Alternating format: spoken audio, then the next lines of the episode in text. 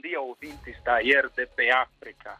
Uh, como tem sido habitual e na semana passada anunciamos que os nossos horários um, mudaram devido aos, a esta situação que uh, da Europa, neste caso em Portugal, e os nossos ouvintes eh, e leitores estão certamente atentos a ouvir o que é que um, amanhã desta, desta quinta-feira o Diário da Zambésia traz para, para o mundo inteiro. E hoje é, como disse, quinta-feira, uh, o Diário da Zambésia abre com uma uma manchete, uma manchete fotográfica e diz que o governador da Zambésia, Pio Matos, voltou a picar Maputo. O que é que isso significa? É que o governador diz que hum, cansou de receber migalhas, encomendas, mas, sobretudo, a questão da descentralização. Pio Matos volta aqui um, ao debate da descentralização e numa, num encontro com o Centro de Integridade Pública que visava hum, a publicação do relatório de rastreio de despesas públicas feito eh, na província da Zambésia e também em Nampula, uh, Pio Matos disse que é inconcebível que uh, situações como de obras de sanitários públicos no âmbito da Covid, uh, os concursos tenham sido lançados em Maputo e os empreiteiros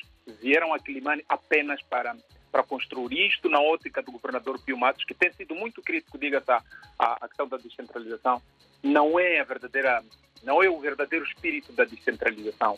Ele sugere que era importante que aquelas atividades, aqueles concursos que fossem para uma certa província, fossem tratados todos ao nível, ao nível local, dizia. E por isso o Pio não tem dúvidas que diz mais que as pessoas que tomam decisão nesses assuntos estão sentadinhos lá em Maputo, onde ele, como, como diz, e, e, e num ar-condicionado. Esta é a manchete principal que faz o Diário da Zambésia, mas também hoje uh, é possível ver esta, esta questão do relatório do, do, do CIP, que destapa viu é que há escolas e hospitais sem condições para o funcionamento. Isto consta deste, deste documento do Centro de Integridade Pública divulgado aqui em Quilimane.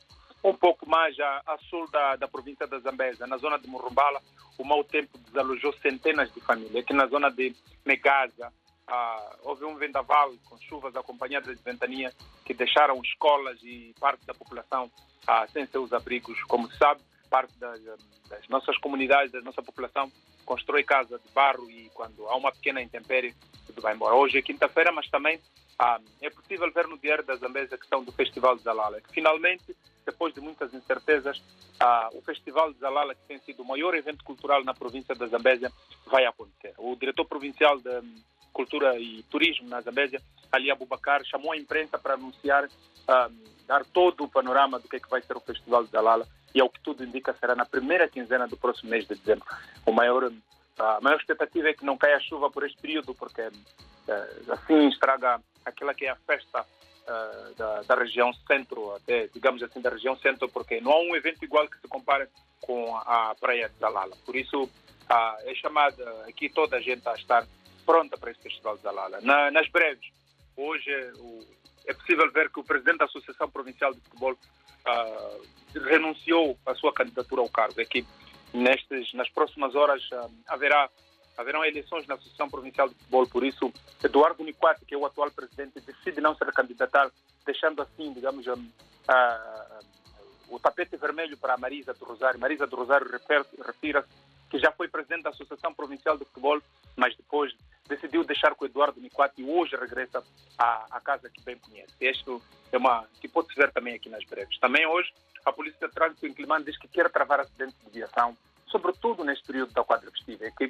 sabe-se que quando aproximamos o mês de dezembro, o nível de acidentes de viação sobe e isso preocupa também as autoridades. É possível ver isso no Diário da Zambésia de hoje. Hoje é quinta-feira, é uma opinião preto no branco. Conta mais uma vez uma história uh, dos velhos tempos deste autor. Por isso, ouvintes da RDP África e também leitores do Diário da Zambésia, convidamos a ver isto tudo através da nossa plataforma social www.diariodazambésia.co.nz e as nossas atualizações ao minuto nas nossas páginas